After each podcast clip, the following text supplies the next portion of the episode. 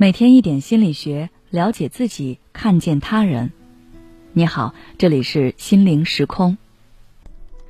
今天想跟大家分享的是相对剥夺感，别人比我好，我就不开心。你有没有过这种体验？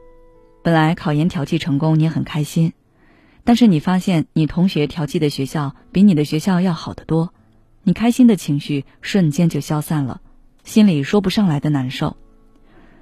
买了新房，虽然房子不大，但是很温馨，让你很有归属感。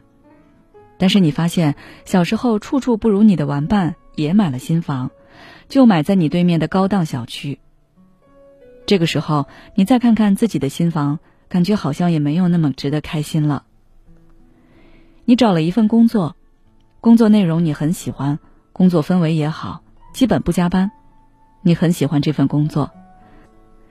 但是有一天，你发现隔壁公司同岗位的员工待遇比你好多了，不仅不用天天坐班，假期还非常多，每天下午茶零食不断，然后你就变得很丧气，对公司也开始有了不满。如果你出现过以上类似的情况，那你可能陷入了一种相对剥夺感之中。相对剥夺感具体来说是指通过和参照群体比较。个体感知到自己处于不利地位时产生的愤怒、不满等消极情绪的反应。简单来说，就是你和别人就某一个标准来进行对比，但是发现自己不如别人，于是你的内心就产生了一些说不清道不明的消极情绪。那种感觉就像原本属于你的东西，但突然被人打劫了一样。你感觉生活不尽人意，世界也不公平，觉得自己其实应该得到更好的。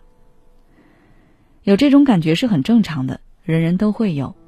但是如果它影响到了你的心理平衡，那你就该采取以下方法来应对了。第一，全面评估双方的生活。其实每个人都有自己生活的缺口，很多时候我们只是看到对方光鲜亮丽的一面，看不到对方心酸的一面。就比如超模刘雯的身材堪称完美，很多人都渴望拥有她那样的身材。刘雯曾在微博晒出过自己的一日三餐，当时就有网友评论说：“这三餐加起来还没有我一顿饭吃的多，看起来也很没有食欲，这让我坚持三天我都得疯，我还是胖着吧。”的确，你在羡慕别人身材纤细的时候，对方可能也在羡慕你能尽情享受那么多的美食；你在羡慕别人工资高的时候，可能别人也在羡慕你上班时间自由。你羡慕对方有钱，对方可能也在羡慕你家庭温暖。羡慕是没完没了的，生活的缺口也是填不完的。倒不如全面评估一下你和对方的生活，也许在对比中，你也能发现对方的生活其实没有你想的那么好，而你的生活其实也没有那么差。第二，尽己所能让自己变得更好。别人的条件怎么样，你改变不了，你能左右的只有自己。所以，想要平衡相对剥夺感带来的消极情绪，还有一个办法就是将目光放到自己身上，尽己所能让自己变得更好。阅读也好，学习新技能也好，健身也好，你可以选择一个你感兴趣的活动来提升自己。当你的注意力都放在如何提升自己时，也就没有时间去关注他人的生活了。而且，当你取得进步的时候，你也会收获很多的成就感和自我价值感。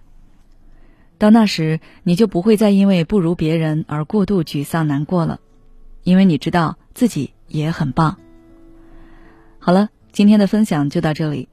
如果你想了解更多内容，欢迎关注我们的微信公众号“心灵时空”，后台回复“自我价值”就可以了。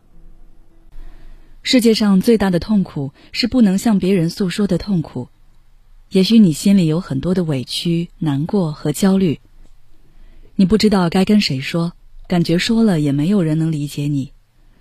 在我们专业又温暖的柠檬心理互助群，你可以找到知你懂你的同路人，同时还有咨询师在线答疑，每周还有免费直播课。